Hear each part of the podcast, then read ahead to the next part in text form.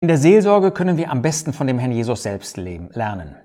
Der Herr Jesus ist unser großes Vorbild. Er ist derjenige, der uns zeigt, wie man mit Menschen umgeht. Es gibt im Markus-Evangelium in Kapitel 7 eine Begebenheit, wo der Herr Jesus einen Taubstummen heilt. Und das ist natürlich ein äußeres Wunder, das der Jesus vollzieht, Zunge und Ohr. Aber die Begebenheit, wie sie berichtet wird, hilft uns ein Stück weit auch zu erkennen und zu lernen, wie man mit Menschen im seelsorgerlichen Bereich handeln kann. Ich lese einmal die ersten Verse. Markus 7, Vers 31. Und als er, der Herr Jesus, aus dem Gebiet von Tyrus und Sidon wieder weggegangen war, kam er an den See von Galiläa mitten durch das Gebiet der Dekapolis. Und sie bringen einen Tauben zu ihm, der auch schwer redete, und bitten ihn, dass er ihm die Hand auflege. Und er nahm ihn von der Volksmenge weg für sich allein und legte seine Finger in seine Ohren und er spie und rührte seine Zunge an. Mal erstmal so weit. Wir sehen, es ist ein äußeres Wunder und wir lernen, wie der Herr Jesus vorgegangen ist. Dabei wollen wir erstens bedenken, dass Seelsorge nicht erst beginnt, wenn Probleme auftreten. Wir wollen als Seelsorger ein, eine Hilfestellung den Gläubigen geben, unabhängig davon, ob es Probleme gibt oder nicht. Seelsorge ist unterstützen, ist trösten, ist ermuntern, ist ermahnen, ist motivieren ist die konkrete Situation von Gläubigen zu sehen und ihnen dabei eine Hilfe zu sein. Also Seelsorge fängt nicht erst an, wenn das Kind in den Brunnen gefallen ist. Zweitens sehen wir hier, dass der Herr Jesus jemanden zur Seite nimmt. Das ist nicht immer so. Seelsorge kann auch die Behandlung oder die Förderung von mehreren zusammen sein. Der Dienst des Wortes kann ein seelsorgerlicher Dienst sein. Aber oft und vielfach ist es ein Dienst, eins zu eins. Dabei ist nicht nur der Betroffene gefordert, also derjenige, der ähm, ein Problem hat, dass er zu ähm, einem Seelsorger geht, sondern wir sehen hier, dass ähm, dieser Taubstumme zu dem Herrn Jesus gebracht worden ist. So dürfen wir auch, wenn wir merken, da braucht jemand Hilfe und wir merken, dass wir selber da nicht so helfen können, dann dürfen wir denjenigen zu einem Bruder, einem Ehepaar und wenn es eine Schwester ist, zu einer Schwester bringen, ähm, die im seelsorgerlichen Bereich tätig ist. Und wenn das dann um eine Situation geht, wo einer ähm, geholfen bekommen sollte, dann ist es gut, wenn man das nicht vor den Augen der anderen tut, sondern dass man sich wirklich Zeit für ihn persönlich nimmt und ihn dann auch alleine in der Stille, in der Ruhe, abgeschottet von ähm, Unruhe äußerlich und auch von den Augen von anderen ihm eine Hilfe gibt, dass er in Ruhe ist, dass er auch nicht meint, er würde bloßgestellt vor anderen, sondern dass man einfach im persönlichen Bereich hilft. Dieser Mann hatte nun zwei Probleme. Er war taub, das heißt, er konnte nicht hören und er redete schwer. Also er hatte ein Ohrproblem und er hatte ein Mundproblem. Und sein Hauptproblem war, dass er nicht hören konnte. In der Seelsorge ist ganz wichtig, dass wir erkennen, zusammen mit demjenigen, ähm, der zu uns kommt, was das eigentliche Hauptproblem ist. Oftmals arbeiten wir uns an irgendwelchen Symptomen ab und erkennen gar nicht, was das eigentliche Problem, was hinter der Sache steht, was hinter bestimmten Erscheinungen, Symptomen steht, was dahinter liegt. Und das ist das Entscheidende. Und das kann man nur gemeinsam, das können wir nicht von außen einfach erkennen und sehen, sondern das kann man nur gemeinsam, ich möchte einmal sagen, erarbeiten. Dabei kommt man nicht umhin, den Betroffenen auch auf das Problem dann hinzuweisen. So wie der Herr Jesus ihn nicht nur zur Seite nimmt, sondern wenn er ihn heilt, dann sehen wir, dass er seine Finger in seine Ohren legt. Das heißt, wir müssen bereit sein, das Problem anzugehen, das Problem auch zu benennen und nicht daran vorbeizureden. Man hat die falsche Vorstellung, dass Seelsorge so heißt, nett zueinander zu sein, gut zuzureden, zu trösten, Mut zuzusprechen. Das ist nicht verkehrt, das ist auch nötig oder auch mal nötig. Aber gerade wenn es Probleme gibt, dann müssen wir einfach erkennen, dass man auch einmal klare Sprache sprechen muss. Dabei bedenken wir grundsätzlich, es geht von außen nach innen. Das heißt, wenn ein Problem da ist, dann kann das ja körperlicher Natur sein. Wenn jemand, sagen wir mal, Depressionen hat, ähm, dann denken wir nicht als erstes an ein, geistlich, ein, ein, ein geistliches Problem, an Sünde oder so, sondern das kann sich ganz schnell auf organischem ähm, Bereich kann eine, eine Ursache gefunden werden. Und wenn es im organischen Bereich, im körperlichen Bereich keine gibt, dann überlegt man, gibt es im seelischen Bereich, gibt es im seelischen Befinden, Wohlbefinden, gibt es da vielleicht ein Problem, vielleicht ähm, auch was geerbt worden ist. Und dann im dritten Schritt erst schaut man, ob ein geistliches Problem vorhanden ist.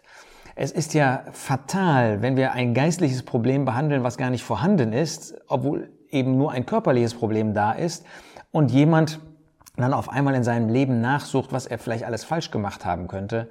Nein, wir fangen von außen an, gehen nach innen. Nun, und dann geht es eben um das eigentliche Problem. Wenn wir festgestellt haben, dass es eine geistliche Ursache gibt, in diesem Fall war das buchstäblich das Ohr, geistliche Ursache vielleicht, dass jemand nicht hört, nicht gehorsam sein möchte oder Eigenwillen hat oder was auch immer das Problem ist, dann müssen wir das ganz konkret angehen. Wir werden keine Veränderung herbeiführen können, wenn wir das Problem nicht angehen.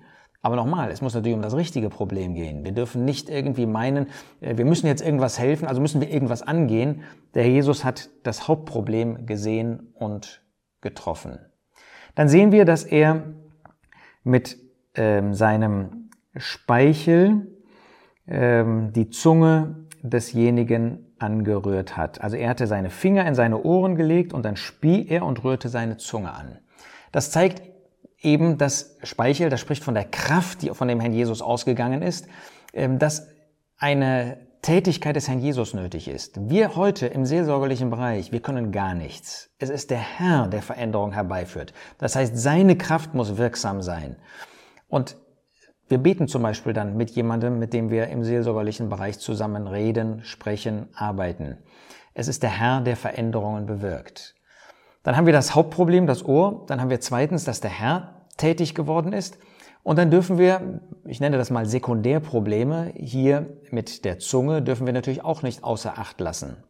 Es ist eben oftmals so, dass nicht ein einziges Problem da ist, sondern mehrere Herausforderungen. Und dann müssen wir sie nach und nach, wie der Herr auch, nicht alles auf einmal, aber nach und nach angehen. Und das dürfen wir tun und das sollen wir tun. Denn es hat sich auch oft herausgestellt, dass ein Problem zu Folgen, vielleicht falschen Gewohnheiten, falschen Dingen, ähm, falschen Verhaltensweisen geführt hat, auch in anderem Bereich, in anderem Gebiet. Und dann sollten wir diese Dinge nach und nach angehen. Man kann nicht alles auf einmal angehen, aber wir können das nach und nach tun. Und sollten das auch. Und dann heißt es in Vers 34 weiter, und zum Himmel aufblickend seufzte er, der Herr Jesus, und spricht zu ihm, Ephata, das ist, werde aufgetan. Wir sehen also, dass der Herr Jesus, obwohl er der Sohn Gottes ist, im Gebet in bewusster Abhängigkeit von Gott gehandelt hat. Wir werden auch nur Hilfestellungen geben können, wenn wir in dieser bewussten Abhängigkeit von dem Herrn diesen Dienst tun. Wir beten mit jemandem, mit dem wir zusammen im seelsorgerlichen Bereich sind. Das ist übrigens unabhängig davon, ob ein großes Problem da ist oder ein kleines Problem oder überhaupt kein Problem. Seelsorge ist das, das geistliche Gespräch miteinander, das Füreinander, das Miteinander und dann beten wir. Aber dann ist eben eine konkrete Handlung nötig, so wie der Herr Jesus das getan hat wie er hier dann ausgesprochen hat, werde aufgetan. Wir können keine Wunder vollbringen, das kann nur der Herr Jesus Veränderungen vollbringen, aber wir müssen demjenigen konkret sagen, was zu tun ist, was er vielleicht ändern muss, ähm, was er angehen kann, worüber er nachdenken kann, das muss konkret und auch verständlich für denjenigen ausgesprochen wird. Und dann wird als erstes die Haupt, das Hauptproblem nicht nur angegangen, sondern gelöst. Und sogleich wurden seine Ohren aufgetan. Das ist das Erste. Das Hauptproblem wurde gelöst. Aber dann heißt es weiter, und das Band seiner Zunge wurde gelöst und er redete richtig. Das heißt, nach und nach geht man die Dinge an und sie verändern sich, wenn man bereit ist, mit dem Herrn diese Dinge auch anzugehen. Das ist natürlich immer Voraussetzung, dass der Betroffene auch bereit ist, diese Dinge zu ändern an der Hand des Herrn Jesus. Und dann ändern sich eben auch die Folgen vielleicht von falschem Tun. Es ist interessant, dass es hier heißt, dass das sofort geschehen ist. Ähm, mir ist aufgefallen, dass im ähm, Therapie, Seelsorge, Therapiebereich oft ähm, über Jahre, manchmal Jahrzehnte Dinge irgendwie in Therapiesitzungen laufen.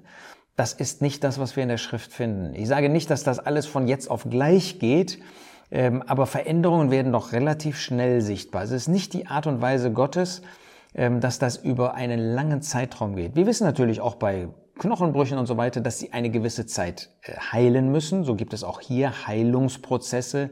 Aber dass das immer über Jahre geht, äh, da ist die Frage, ist die Bereitschaft von beiden Seiten da, wirklich Dinge anzugehen. Dann sehen wir hier, dass der Herr Jesus gebietet, er gebot ihnen, dass sie es niemand sagen sollten. Das zeigt uns, dass der Herr, selbst der Herr, nicht im Mittelpunkt stehen wollte. Und das gilt für uns als Seelsorger erst recht. Wir wollen nicht im Mittelpunkt stehen. Wir wollen auch niemanden von uns abhängig machen. Im Gegenteil, wir wollen die Menschen, auch die Gläubigen, von dem Herrn abhängig machen. Wir wollen nicht im Mittelpunkt stehen. Und dann sehen wir, dass der Herr hier vollständig geheilt hat und das tut er auch heute noch. Wir dürfen wirklich dankbar sein, dass der Herr auch heute noch, auch bei solchen seelsorgerlichen Problemen, vollständig heilt. Wir wollen ihm das auch zutrauen. Beim nächsten Mal wollen wir uns dann mal anschauen, was eigentlich sein kann, dass man sich einer Veränderung irgendwie entziehen möchte, dass man sich nicht verändern lassen möchte. Aber wir wollen aus dieser Begebenheit mit dem Herrn Jesus lernen, es gibt Veränderungen und wenn wir ihn wirken lassen, dann dürfen wir sicher sein, dass es Veränderungen zum Guten sind.